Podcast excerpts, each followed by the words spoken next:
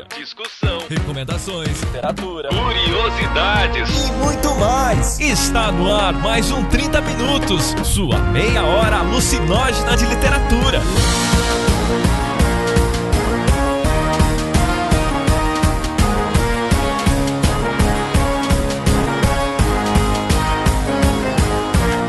Apresentado por ele, o host mais incoerente da podosfera, Vilton Reis. Ah, o Hitler. V vamos brincar de Hitler. Vamos brincar de Hitler. Uma vez a Cecília falou, ah, quando chega no nazismo é porque a discussão já acabou. E a rainha da polêmica, Cecília Garcia Marcon. O livro, embora eu veja falhas da forma como ele é estruturado, da forma como ele é escrito, eu concordo com o que o Jefferson disse dele ser excessivamente didático. Repete, repete, repete, repete. Eu quero ouvir isso. Esse cast já valeu a pena. Repete a frase. A presença internacional de Jefferson Figueiredo. É, essa é um pouco da ideia também. A parte, digamos assim, a parte mais terrena do livro, a, que deixa bem claro que o problema não é o diabo, na verdade. O diabo, quando ele chega ali, ele vê, nossa, gente, eu sou meio principiante para isso daqui. Comentários, jabás e conselhos amorosos. Agora, na sessão de recadinhos. Frank Sinatra. Boy, you don't know. You have a perfect voice to sing. What did say? E nos nossos recadinhos de hoje, temos, claro, a perspectiva do último cast com Jefferson. Tá, vamos responder alguns comentários. Primeiro, gente, eu não vou cantar uma Dylan, eu não vou fazer esse mal pra vocês. Não se preocupem, vocês podem fazer hashtag, eu não vou cantar. Cara, eu canto muito mal e as letras do Bob Dylan tem 25 minutos, então é difícil. Ah, vamos ver o que mais. O pessoal aqui teve gente pedindo pedindo o Nobel pro, pro. Eu ia dizer o Amado Batista, eu acho que é o Arnaldo Batista, não sei qual dos dois, mas o Amado Batista também é legal. A Nicole deixou pra variar, porque ela é uma pessoa super dedicada. Cara, eu, eu, eu gosto da Nicole por causa disso. É muito dedicada, ela deixou um, uma puta, puta, puta explicação porque o Dylan talvez não merecesse. E ela pediu pra avisar uma coisa importante: que tem o um conto dela na Pulp Fiction, então pra quem não leu, leia lá. Tem conto meu também! Tem conto meu também na Pulp Fiction. Ai, meu conto é safadinho, hein, gente? Se eu fosse vocês, eu lia. Me perdi agora, gente. Não, os recadinhos do meu lado acabaram depois desse momento. o safadinho da Cecília. Pode ir, gente, pode ir. Mas continue comentando. É isso aí, gente. Foi ótimo. O Jefferson ficou se achando vários dias ainda, mas graças a Deus já passou, né, gente? Eu não me acho, eu sou, gente. É diferente. Nossa, que bom que passou.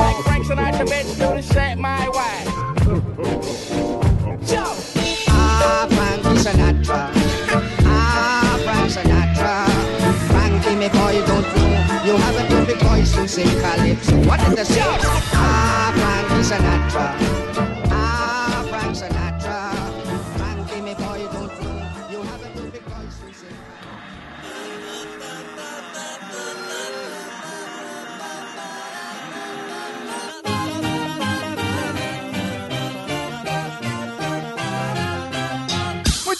hoje nós temos mais um desafio aqui proposto por um dos nossos ouvintes, que é falar do seu livro. Um cast, né? A gente gosta já de falar desde o começo, patrocinado.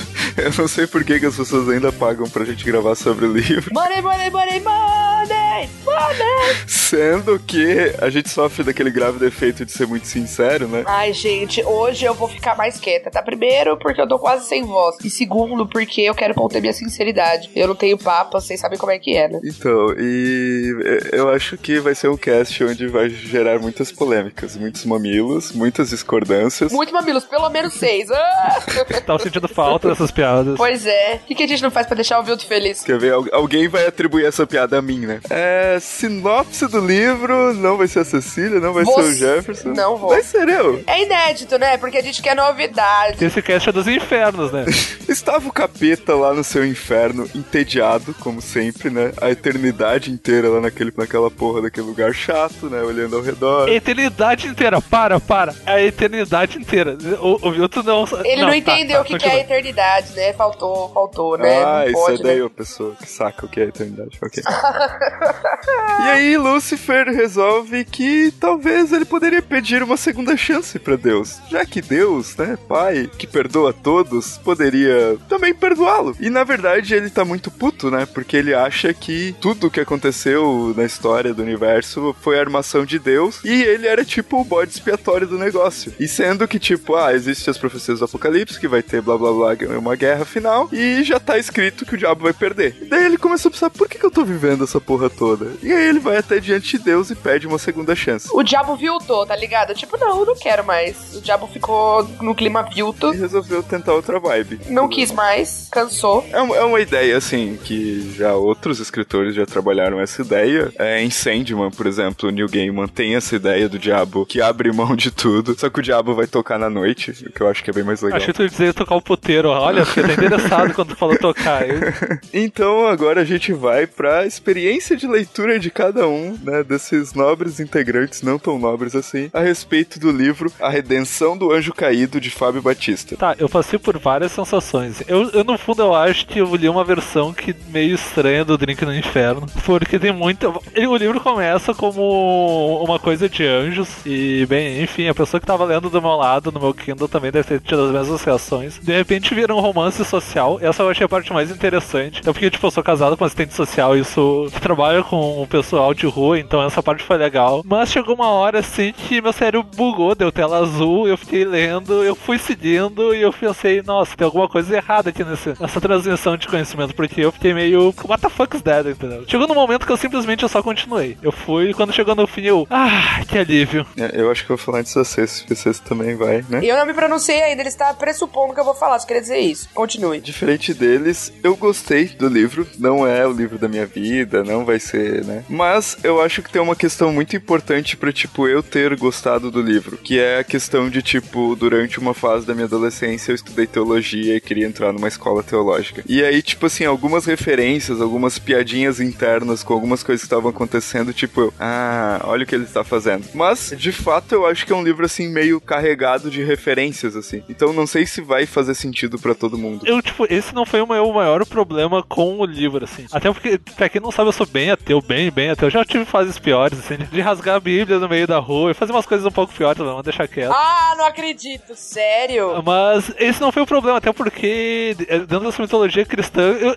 várias vezes eu me incomodou, na verdade, era o quão didático ele era com essas coisas, assim, colocando. Mas o- uma coisa que me incomodou muito no livro não foi, na verdade, a parte teológica dele. Tipo, era uma ficção, né? Ok. É, e isso não foi o problema, mas foi. Porque às vezes ele tirava o leitor pra idiota, assim. Algumas frases que ele tem. Eu marquei algum. Eu marquei três em especial, mas algumas frases, assim, e a forma que o Moisés colocava a história, nossa, assim, eu me senti muito incomodado, assim. Parecia que ele tava me tirando enquanto leitor pra um idiota, entendeu? E isso me incomodou profundamente. Ah, Desculpa, não é o problema de ser fantasia também, que eu não sou muito de ler fantasia, então não é esse o problema, mas a forma como ele narra, e principalmente assim, a- a- algumas ideias que ele passa, parece que ele tá te pegando na mão assim, ó, seu idiotinha, você precisa perceber isto, isso e aquilo. Gente, eu não sei o que falar. E chegou num ponto assim que eu, eu tinha que parar, eu tinha que ir no banheiro lavar o rosto, porque eu, eu comecei a ficar bravo com o livro. Tão insuportável que era, não, você tem que ver isso, isso, isso, isso, isso, isso, isso. Gente, um ser humano normal consegue ver isso. E mesmo que ele não tenha todo um aporte teológico, não seja cristão ou de uma religião cristã, gente, não precisa fazer o que ele fez. Isso me deixou muito incomodado, assim. Bom, é o seguinte, eu, te- eu vou, vou dar um. Acho que é, é um. É eu vou dar um, um panorama geral, assim. É, não é o tipo de leitura que, quando, quando eu vi que a gente tem que ler, eu falei, puta, eu vou ter que ter um grande distanciamento, porque eu não quero ser subjetiva demais na minha análise. Porque não é um livro que eu compraria, não é um livro que eu leria em circunstâncias do tipo, quando tem lá no Homo Literato, tipo, ah, é, tem esse livro aqui pra ser resenhado, quem tem interesse e tal. Não é um livro que eu inscreveria pra fazer a resenha, porque de fato, é, a minha vivência cristã foi na infância e parte da adolescência, é, foi é, um cristianismo forçado, né? Porque compulsório, digamos assim, porque família cristã não te dá muita opção de não ser cristão e tal. Então eu sinto que aí quando fui, quando a gente pegou, eu falei, bom, vou fazer um esforço pra não ler dentro dessa coisa, de- dentro do meu ceticismo agnóstico, assim, de olhar e falar assim, bom, vou ler como se isso aqui fosse Harry Potter, tá ligado? vou ler como fantasia total e vou me, tentar me desprender disso. Dentro disso, eu acho que, pra mim, faltou subsídio pra eu conseguir é, pegar isso que o Vilto provavelmente conseguiu pegar por ter, ser um conhecedor maior de teologia e tal. E isso me leva a crer que, na verdade, o livro, embora eu veja falhas na forma como ele é estruturado, na forma como ele é escrito, eu concordo com o que o Jefferson disse dele ser excessivamente didático. Repete, repete, repete, repete, eu quero ouvir isso. Isso, esse cast já valeu a pena. Repete a frase. Que é, é excessivamente A didático. frase que você concorda. Não, que você concorda comigo. Não, não, o cast vai valer todo só. Concordo com o Jefferson. É... Não, não, não, devagar, devagar, respira. E até eu conseguir respirar, já foi. É, mas isso me levou a pensar que, na verdade, esse realmente. O fato de eu, de eu não ter interesse, tá, tá, tá, realmente não é um livro pra mim, entendeu? Não é um livro que foi feito pra mim, não é um livro que foi feito pro Jefferson. Eu consegui pensar assim, bom, pra que pessoas es- esse livro seria interessante? Então, primeiro, pessoas que não têm uma. que não são cri-cri já com a coisa da forma da leitura. Então, uma coisa que eu, que eu lamento hoje em dia é não conseguir ter uma experiência mais só de enredo quando eu leio, sabe? Pra, pra mim isso se tornou uma coisa impossível, assim. Pegar um livro e curtir só o enredo dele e olhar e falar assim, nossa, mas onde é que o cara escreveu essa frase? Nossa, mas meu Deus, essa descrição vai durar pra sempre. E isso é uma coisa que eu lamento, porque hoje em dia isso é uma coisa que eu não consigo mais fazer, certo? Então, pessoas que curtem, conseguem curtir só o enredo. E pessoas, por exemplo, eu tenho as minhas cunhadas. As minhas cunhadas são católicas, é, fervorosas, assim, sabe? E muito participam de retiro e tal. Nananana, e o César é essa coisa que é o anticristo que vocês conhecem, né? Vocês vão vendo. Eu, eu acho que elas curtiriam o livro. É um livro que eu compraria pra dar de presente pra elas. Porque eu sei que elas são leitoras de enredo, não leitoras de forma. E sei que elas são leitoras que estão mergulhadas nesse universo. Então elas curtiriam. Então eu vejo um lugar ao qual esse livro pertence. Ah, já, já expliquei, não vou ficar cacetando o livro também. Eu, pra mim, não foi, não foi uma leitura nem tranquila nem prazerosa. Eu não curti fazer a leitura. Mas eu consigo enxergar um lugar de pessoas que curtiriam fazer. E eu acho que é importante dizer isso pra gente não sentar aqui na nossa cadeirinha de Satã e ficar tipo, ah, ah, ah, entendeu? Eu acho que é importante ter essa decência de falar assim, ó, eu não gostei, mas eu consigo perceber quem gostaria e quem aproveitaria essa leitura, sabe? Pessoas como, por exemplo, essas leitoras que eu descrevi, as minhas cunhadas, que são pessoas que são leitoras de enredo, que vão se ligar no que acontece, né? Não vão se ligar no jeito, tanto no jeito que a pessoa escreve e tal. E pessoas que curtem essa discussão, essa reflexão religiosa em torno desse Deus e desse Lúcifer aí cristão, entendeu? É, Tem um ponto, assim, que é, me incomodou antes de eu começar a leitura. Quando eu vi o título do livro, o Fábio falando comigo por e-mail, eu pensei, puta, mais um livro de anjo. Porque, tipo, depois que o Eduardo Spor é, publicou o livro dele, foi um sucesso comercial, tipo, mil pessoas escreveram livros de anjos. E eu pensei, putz, cara, mais um. Beleza, eu fui acompanhando a história e eu vi que é uma coisa bem diferente. É, uma coisa que eu queria ressaltar é que, tipo, é, você percebe que o Spor, ele é um cara ligado em história, por consequência que gosta de ler de várias, sobre várias religiões, sobre filosofia, e ele faz a mistureba dele e coloca isso no universo que ele criou ali pro livro dele. Já o Fábio, ele tá muito mais ligado em fazer uma coisa fiel, assim, aos detalhes bíblicos, e fazendo uma releitura na parte que se passa na Terra, por exemplo. Eu, eu acho isso um ponto positivo, sabe? Ele tentou fazer uma coisa diferente.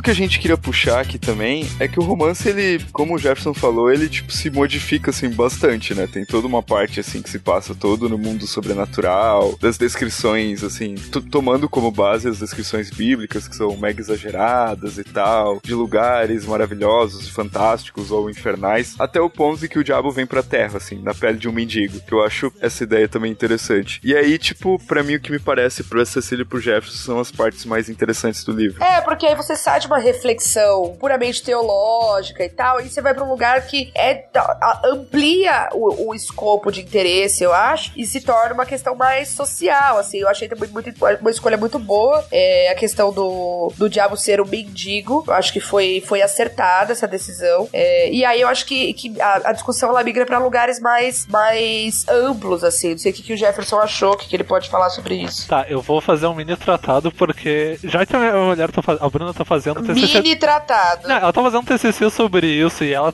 o TCC dela fez estágio dela ano passado num abrigo pra, pra pessoal de rua. E eu tenho bastante relatos, assim, dela, de coisas tipo. Essa eu achei a parte mais interessante, uns por mostrar como isso funciona. É uma parte que eu acho mais complexa, assim, no sentido de não só na história, mas é mais complexo porque ela mostra, apesar de a linguagem me incomodar muito várias vezes, e alguns sensos comuns, assim, que às vezes não Fica um pouco piegas às vezes, né? Só falta entrar um violino, assim. Fica meio sentido na pele do Gugu, não fica? Tipo, É. uma coisa quase que melodramática mesmo, assim. Mas eu, eu gostei que ele conseguiu dar pelo menos a mínima complexidade que é uma pessoa ser um morador de rua, assim. E o diabo sendo o Lúcifer, não é o diabo, é o Lúcifer sendo. E, e a menininha que ele encontra, que é a É Gisele. o Lucien, né? É, o Lucien, né? O- é, eu, não- eu não queria fazer essa piada. Abraço, Lucien. Então, o diabo Desculpa tá. dizer, querido, você foi descoberto. É, mas mostra, por exemplo, a complexidade do que que ser um morador de rua, problemas que normalmente quem não é morador de rua e não tem contato com esse tipo de população não, não faz ideia de que existe, por exemplo, ah, tá ali o porquê quer. Normalmente não é o porquê quer. E existem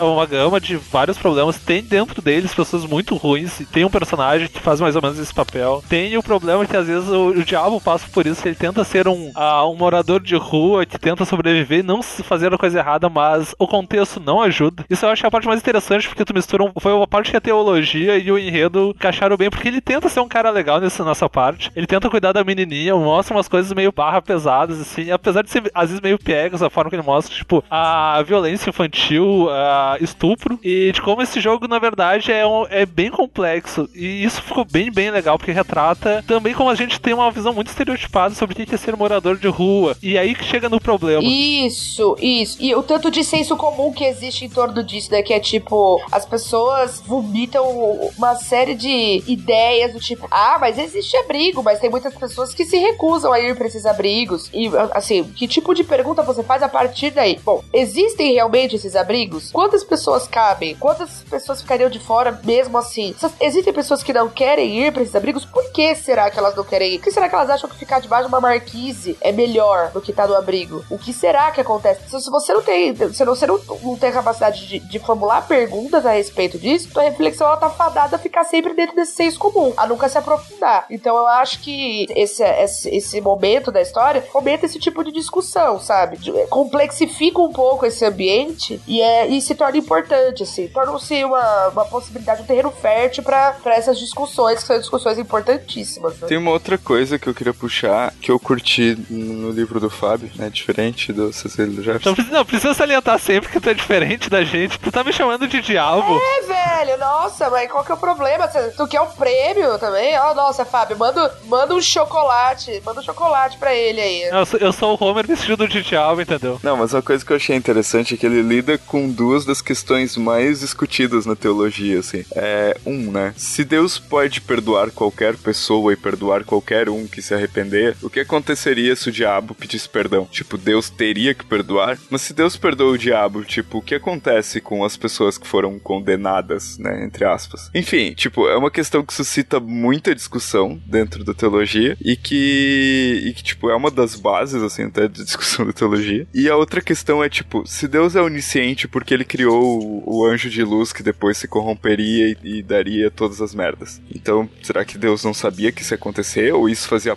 né, pra quem é religioso e acredita nisso, eu não acredito no grande plano de Deus. É, tipo, então Deus criou o diabo e tudo fazia parte do grande plano dele, por isso todas as pessoas sofrem hoje por causa desse diabo. Enfim, duas questões que eu achei legais, ele, tipo, escreveu um romance em cima disso, sabe? Tá, eu vou falar sobre o lado. sobre o que isso suscita em mim. E, ah, inclusive por ser de uma família bem, bem católica. Ah, o problema é que às vezes parece que, principalmente no, no livro em questão, não se pensar no mais geral, que Deus fez isso porque ele tava tão entediado quanto o diabo, na verdade. E que a sensação que eu tive, sinceramente, é que Deus está entediado de ser Deus, então ele, ah, eu preciso fazer alguma coisa pra mudar. Na verdade, a ideia de criar, criar uma unidade dentro do livro parece assim, bah, tem esses anjos aqui, eles são legais, mas não acontece nada nessa porcaria, então vamos fazer uma coisa diferente. Vamos fazer o circo pegar fogo. Então, um pouco da ideia é isso. Inclusive, isso é um pouco que revolta o Lúcifer no começo do livro. Tá, mas por que tu vai criar esses seres imperfeitos? Ele já sabia que a humanidade não seria como os anjos tinham sido feitos. E o que também ele pega um pouco, ele põe a perspectiva contrária. A gente né? tá acostumado a colocar Deus como cara bom, o diabo como cara ruim. Ele, ele meio que tenta colocar assim, os dois meio de, de perfil pra tu olhar, tá, mas qual dos dois realmente é ruim ali. E eu acho que sim, o Deus sabia desde o começo, pelo menos no livro, e ele tava só de arreganho porque ele precisava de alguma coisa, porque a eternidade é muito longa. Tava só de o quê? Arreganho. De arreganho. Porque a eternidade é meio longa, então ele precisa matar um tempo até o O fim. Jefferson devia muito traduzir a Bíblia, né, cara? Ia ter umas expressões muito legais. Bíblia em gauchês, velho. O que, que é Puta estar? que pariu. Eu não consigo achar outra palavra no meu dicionário. Mas o que, que é estar de arreganha? Desculpa, você tá de outro, em outro país, você precisa traduzir isso pra paulistanês. Ah, tá, viu? Tu, tu que sabe traduzir essas coisas melhores. O que é tá de arreganho? Tá de brincadeira, tipo. Tá de bobeira? Tá de zoeira, meu. Não, você tá Ah, tirando com a minha cara, velho. Ah. É, uma coisa assim meio bossa, meu. Ai, cara, não, tem muitas coisas um pouco estranhas, assim, tipo. o- o- a personalidade do- dos personagens eu acho muito engraçada, cara. Tipo, cara, é que assim, como a gente já comentou isso lá no cast de Saramago, ou- e eu acho que no Alto da Compadecida, não sei. O diabo geralmente é o melhor personagem, cara. Que, tipo, ele é irônico, ele, sei lá, ele não leva as coisas a sério, ele é puto. É que como ele é, como ele é o cerne do mal, ele tem liberdade pra fazer qualquer coisa, né? Sim, Tipo, sim. é- ele é o personagem E assim, ó, uma coisa que eu achei interessante é que nessa parte que ele vai pra terra ali, e às vezes, tipo, é, ele teoricamente ele estaria ali pra se redimir, né? Mas às vezes ele faz umas coisas, digamos, erradas, entre aspas, que tu pensa, cara, se eu tivesse no lugar dele, eu faria a mesma coisa, sabe? Eu me identifiquei com o diabo nessas partes. Olha lá, meu Deus, hein? Tipo, olha, imagina, você tá cuidando de uma menininha e tem o cara lá que é o chefão e esse cara quer pegar essa menininha. Eu não sei que tipo de coisa eu faria, entendeu? Mas com certeza eu armaria um plano pra acabar com esse cara. E tipo, sei lá, é- é- na verdade o diabo é muito mais humano do que às vezes os próprios humanos do livro, sabe? É, essa é um pouco da ideia também. A parte, digamos assim, a parte mais terrena do livro, a- que deixa bem claro que o problema não é o diabo, na verdade. O diabo, quando ele chega ali, ele vê, nossa, gente, eu sou meio principiante para desses daqui. Que o diabo só plantou a sementinha e aí foi nascendo, né? Tipo, macieiras, goiabeiras e tal. Você fala assim, nossa, velho, você é louco, como assim, né? É, e, e, tipo, fica uma sensação de que o diabo é muito inocente. Isso também foi uma coisa que. A única coisa que me incomodou desse trecho. Eu fiquei incomodada, isso, eu fiquei de bode. O diabo ficou de repente, um cara que tem eternidade, quando sei lá quantos milhares de anos tem, de repente ele começa. Desculpa, ah, aquilo não colou pra mim que ele, de repente ele ficou bonzinho e ele começou a ver. a- Parece uma coisa assim meio Paulo Coelho. Não, agora tem uma nova perspectiva de vida. Porque eu estou sentindo as coisas simples da vida. Eu gostaria mais se fosse uma parada assim, o diabo percebendo que ia perder, que tava condenado à derrota, ia falar assim: bom, eu preciso dar um jeito de dar uma migué pra cima desse Deus e eu vou dar meus pulos porque eu não quero me fuder no final. Não tô aqui pra passar por isso, não sou obrigado, entendeu? Então, se fosse um diabo mais malaco, mais. mais, mais João Grilo mesmo, entendeu? Sei lá, eu acho, eu acho que é isso. Mas João Grilo, a definição da Cícia é boa, cara, eu gostei. Mais João Grilo. O diabo deveria ser mais João Grilo. não, mas é que tem o aspecto, tipo, da onisciência, sabe? É, aí é que tá, às vezes não dá pra brincar, cara. Então, velho, ah, então, claro que dá, velho. Você tá fazendo o diabo se arrepender. Como que não dá pra brincar? Porra, como não? Você tá fazendo o diabo virar e falar assim: ah, Deus, ó, foi mal aí. Vamos se acertar, dá o dedinho. Dá o dedinho. tá, não sei o quê. O perdão, o perdão e a redenção. Eu- a, a gente tava falando isso antes do cast, eu queria que a Cecília falasse mais sobre isso. Não, Cecília não tem perdão. Não é isso. Eu me incomodo um pouco com a ideia que existe dentro da religião, especificamente, com a coisa da redenção. É, eu, eu acho que eu me sinto representada pelo vídeo, vai lá, vou eu, do Porta dos Fundos, que chama Céu Católico. E que tem o cara que chega e Deus recebe ele, Deus é o Fábio Porchat, e você já fica, velho, eu ficaria taça se eu chegasse no céu e Deus fosse o Fábio Porchat e falar, ah, velho, me tira essa bosta aqui. Aquela voz do Fábio Porchat por toda a eternidade ia ser uma coisa estressante. Não ia conseguir. Eu gosto dele, mas aquela vo- a voz dele, ela, ela me dá um pouquinho de dor de cabeça. E aí ele fala assim: não, ó, vou mostrar tudo por aqui, vou chamar o Adolf aqui pra mostrar pra vocês. Chega o Hitler, tá ligado? O Hitler tá no céu. Aí o cara fica meio de olho e fala: Deus, eu não sei se você sabe, mas esse cara aí, porra. O cara é onipresente, onisciente, mas ele diz: Não sei se tu sabe, como assim? Aí ele fala assim: não, mas ele se arrependeu e tal, não sei o quê. No último momento, né? No último momento No ele se arrependeu. E aí mostra, tipo, aí o, o Hitler é o negócio do Vivier, e aí o negócio dele levanta a sobrancelha do jeito meio sacana, tipo, é, tá vendo? Aí a mãe do cara não tá lá, não sei o quê. Então, Não, e por que a mãe do cara não tá? Por que a mãe do do cara não porque ela comia crustáceo. tipo, não pode, pelo Que é um animal imundo, né? Não pode comer. Nossa, aí eu fudi já, bonito. Então, eu adoro camarão. Casquinha de siri, você acha? Prefiro pro inferno, prefiro comer. e aí eu, eu, tenho, eu me sinto um pouco assim, tipo, pera, esse arrependimento, então, ele, ele é um arrependimento igual a tudo? É, é isso mesmo? É assim que funciona? Entendeu? Eu não sei, pra mim parece um, um esforço da religião pra fazer você ficar nela ali, entendeu? Não sei, pra mim parece uma coisa meio hipnótica. É, essa coisa de a- a- selecionar todos os arquivos e dar um delete, entendeu? Sei lá, eu tenho uma sensação, eu fico com uma coisa, pode ser uma coisa. Ah, me chame do que vocês quiserem, eu não nem classificar, mas como que você vai garantir que esse arrependimento ele é real, entendeu? Se não é um arrependimento real, é um arrependimento apenas porque o arrependimento tem valor, então aí você faz de conta que se arrepende, então aí que bosta é essa, entendeu? Eu concordo com a Cici, e isso é uma das coisas, primeiras coisas que eu, digamos assim, critiquei em religião quando eu comecei a ter consciência, porque, tá, tudo bem, Deus perdoa, etc. Ah, mas ah, parece que ele perdoa assim, não, tu, no último momento lá, tá, o padre seria um santo, pode ter sido um baita de um filho da puta, pode ter sido Hitler, mas tu te arrepende no teu leito de morte, e como assim, cara? Deus, e Deus parece, Deus, Deus se põe muito, tá, ele é Deus, ele pode se colocar sobre as coisas, mas parece que Deus não pensa em justiça como um todo, assim, ah, não, não, tu te arrependeu, não importa se tu cometeu aquilo, e que tu sabia, inclusive, tu poderia pedir desculpa, perdão, depois, pra se arrepender, e isso me incomoda muito, muito, e no livro isso fica meio, bem, isso, ah, eu não, eu não sei se o Vilto quer falar sobre esta parte específica. Essa é outra das perguntas teológicas mais debatidas. É porque, tipo assim, ok, é, eu, eu vou trazer um ponto de vista mais protestante, né? Vocês colocaram um ponto de vista mais católico. Católico? Eu? Não, por, por favor, desculpa, não me xinga, não me não, xinga, não, mas não você- é que dentro do protestantismo não, não tem extrema unção. Isso não existe. Não faz diferença. O Wilson tá exorcizando, gente, calma, ok, desculpa, continua,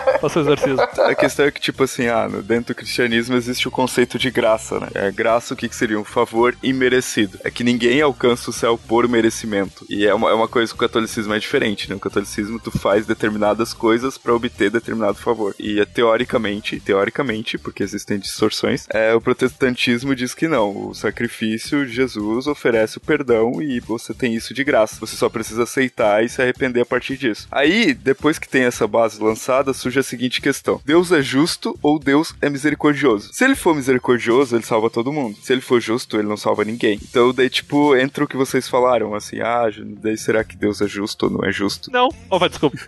Não, ser misericordioso nem sempre é ser justo, talvez. Exato. Se ele for misericordioso, ele não é justo. Tá, começa assim, ó, vamos, vamos, vamos bem pelo início. Defina-me justiça, jovem. Puta, aí é foda, hein? Aí é foda, aí é foda. Desculpa aí, Deus. Ah, você... o Hitler. Tá, vamos brincar de Hitler. Um brincar de Hitler. Uma vez a Cecília falou: Ah, quando chega no nazismo é porque a discussão já acabou. Eu lembro da Cecília falar isso num cast. Digamos ali o vídeo do Porta dos Fundos, né? Ah, Hitler se arrependeu na última hora e por causa disso ele foi perdoado. Deus não foi justo, né? Se ele perdoou Hitler, né? Sei lá, não- não- é uma questão que não, não tem resposta. E pra mim, sinceramente, eu não acredito mais quase nada É um disso. paradoxo, na verdade. É um paradoxo, é um paradoxo. É, é isso, isso que eu tenho a, a sensação, às vezes, quando falo de, legião, de religião. Ah, o livro Legião não. cristã. Legião urbana também, assim, mas enfim. Nossa, puta merda.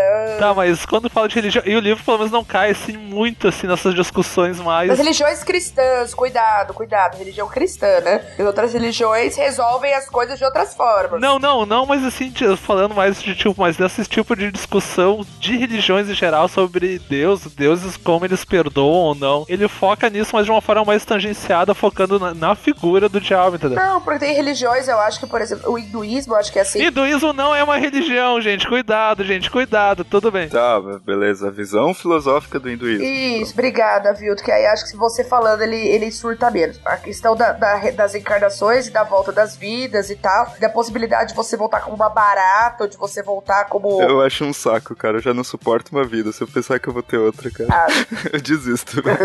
Não, mas pensa, pode voltar como vaca na Índia, pô, é a melhor coisa que existe. da hora, você pode voltar como um Dalit e se fuder muito mais, entendeu? A minha chefe falou essa semana que na próxima vida ela quer voltar como um homem com um pau roxo bem grande pra comer todas as meninas. Oh, meu Deus do céu. Foi isso que eu vi essa semana sobre reencarnação. Tô falando que eu acho que essas religiões elas resolvem essa questão da justiça com essa questão da reencarnação, por exemplo. Entendeu? Então, eu acho que é, a reencarnação ela, ela também tá mais vinculada à ideia do que a gente tá chamando aqui de justiça, talvez. Eu estudei super pouco sobre teologia, tipo, quase nada. Tô falando tudo dentro do meu achismo mesmo e dentro da minha vivência católica. Que, por exemplo, eu tenho um certificado de crisma. Pergunta se eu fui numa aula de crisma. Nada, entendeu? Tipo, a minha irmã ia e aí o padre crismou nós duas. E foi isso que aconteceu, tá ligado? Tipo, pronto, perdi o diploma, né?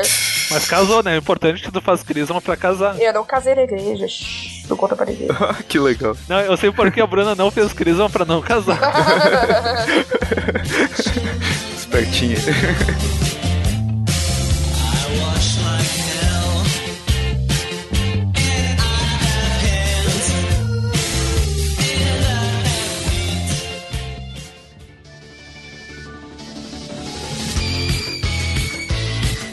Mas ok, voltando ao livro, acho que é sobre isso que a gente tem que falar hoje. Alguma coisa a mais que vocês queiram comentar sobre enredo, sobre personagens, sobre alguma cena que vocês acharam marcante? Eu gostei da tia do cachorro quente, cara. Eu gostei muito da tia do cachorro quente. Eu também queria falar da tia do cachorro quente, mas fala por que tu gostou primeiro, viu? É porque pra mim ela é um. per- Dentro desse universo de seres fantásticos e incríveis, ela é um personagem que eu poderia ter visto ali na esquina, sabe? E tipo, sei lá, que pertenceria a uma comunidade como a que eu moro. Então, tipo, eu achei ela talvez uma das personagens mais reais do livro. Por mais que ela tenha vários clichês ali. Mas ok, as pessoas são clichês. É, na verdade, tipo, uma coisa que eu achei engraçada. Eu achei o personagem, a melhor personagem do livro, porque ela é muito clichê. Ela assim, é um amontoado de clichês jun- juntados. E não, e é faz ela melhor porque ela é o clichê, aquele tão clichê que tu, tu enxerga ela em várias pessoas, inclusive as reações de quando tem a pequena virada dela, que é, é vendedora de cachorro quente e ela tem uma visão meio fechada do mundo, pra não dizer outra coisa. Tu consegue ver aqui, aquilo em várias e várias pessoas. Foi engraçado que eu li essa parte antes de ir no mercado, anteontem, quando a gente, antes da gente gravar. E eu fui no mercado e eu ouvi uma conversa muito parecida que, ela, que a mulher do livro tinha na fila do pão. Fiquei pensando, gente, o mundo é um lugar muito louco mesmo, entendeu? Porque a gente é clichê. E às vezes a gente é tão clichê, a gente se acha tão superior, que a gente não vê que a gente, quanto mais superior se acha, mais clichê a gente fica. E por isso que ela funciona muito, muito bem naquele contexto. Ela catalisa todas as idiosincrasias que a gente tem esse de, ah, tem uma visão elevada de mundo, mas na verdade ser tão mundano, assim, ordinário, no sentido mais simples da palavra, que a gente não percebe, entendeu? E ela tem um ce- certo sentimento de superioridade, principalmente quando ela fala com o Lúcifer e com a menina, e o tipo de discurso que ela tem, e o tipo de ação que ela tem, que inclusive é onde ela acaba se ferrando. Mas aí que tá é engraçado ver que é aí que a coisa funciona, entendeu? Porque a gente é muito clichê, a gente pensa, não, a vida é super, é super aventura, a gente tem que sempre se renovar, fazer algo diferente. E, gente, por mais que a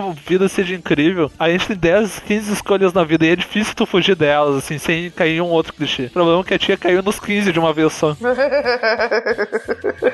Cacete. É, você falou isso da, da questão da felicidade. Me lembrou uma, uma frase do Nelson Rodrigues, Jefferson. Jeff- Ele falava que, é, na verdade, as pessoas ficam querendo ser felizes o tempo todo, mas elas não entendem que se elas fossem felizes o tempo todo, elas nunca estariam felizes, entendeu? Que é muito melhor você ser feliz uns 15 minutos por ano e tal. Porque aí você valoriza muito mais esses momentos do que se você for feliz a vida inteira, tá ligado? Tipo, coisas de Nelson Rodrigues, né? Que acha que todo mundo tem que ficar na merda. Mas me lembrou isso agora. Não, o Nelson Rodrigues diria hoje, pensando nisso, se tu quer ser feliz, entra no Facebook. Todo mundo é feliz no Facebook. Por isso eu gosto do Twitter. Todo mundo é ferrado no Twitter.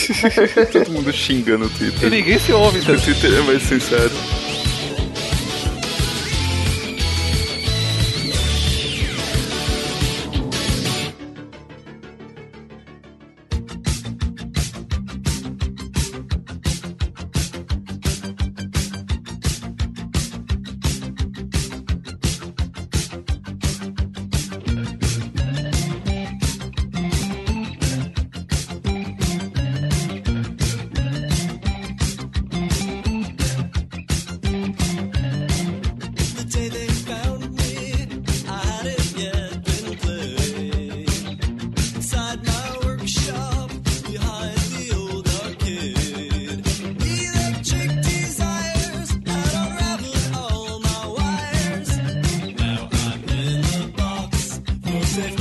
E no nosso fechamento, né, claro, sempre aquele fechamento clássico com a pergunta, ou as perguntas, não é mesmo, Cecília Jefferson? As perguntas. Eu, porque eu sou o diabo aqui, eu só tô na minha, não tenho sei de nada. Se vocês encontrassem um dia o diabo na rua, o diabo de verdade, tá? Não o Jefferson, que é esse diabo boqueta aí. Oi, prazer. Qual seria a reação de vocês, entendeu? Diabo paraguaio. Gaúcho, não, não me chama de Paraguai, igual gaúcho. Diabo paraguaio.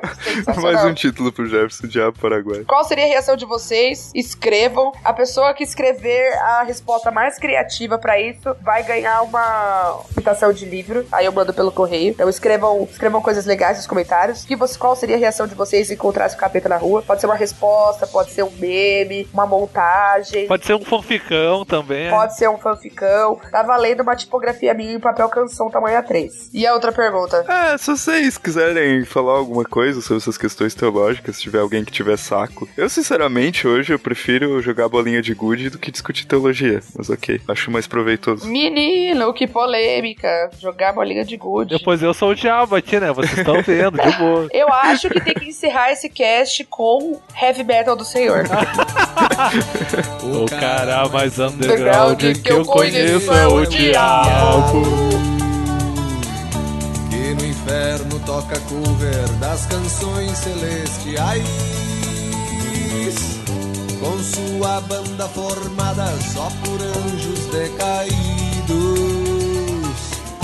A plateia pega fogo quando rolam os festivais. Antes de encerrar esse cast, nós temos a clássica listinha que o Beber sempre prepara pra nós, de parte, né, dos nossos patronos, padrinhos, madrinhas que ajudam a gente a fazer esses programas malucos. E são alguns deles, outros serão lidos em outros podcasts: o Iago Augusto Belotti, a Ivone Mariano da Silva, o Diniz Bortolotto, Caetano Espadaro Jaques, Lady Marques, Lucas Brito, Sharon Calef, Luiz Henrique Vasconcelos e a Mayra Porto. Pra essa galera, um beijão no coração, muito obrigado por ajudar a gente. E é isso aí, esse foi o nosso podcast hoje e até semana que vem. A diabo, acho que já tá por fora.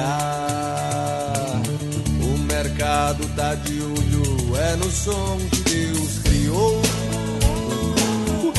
Com trombetas distorcidas e harpas envenenadas. Pirar com heavy metal do Senhor.